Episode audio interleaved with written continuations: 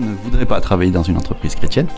Ils trouveraient ça confiné, avec des limitations, capacité de, de partager l'évangile à ses collègues de travail, ce qui peut être une frustration. Effectivement, toutes les personnes dans l'équipe connaissent le Seigneur, mais ça c'est un grand bonheur. On peut prier ensemble. Les valeurs qui soutiennent les éditions clés sont partagées par les personnes qui travaillent, donc on n'a pas besoin de négocier sur le fait qu'il ne faut pas mentir ou qu'il faut être intègre dans la comptabilité, c'est quelque chose qui est acquis.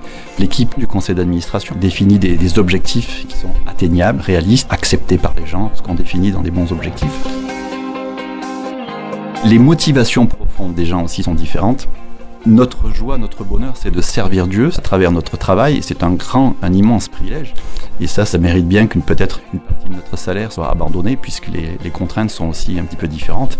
On a des projets où on ne vise pas la rentabilité et où c'est important qu'on puisse mettre des ressources humaines en quantité dessus. Et ça serait compliqué d'avoir des salaires comme on retrouve dans le séculier.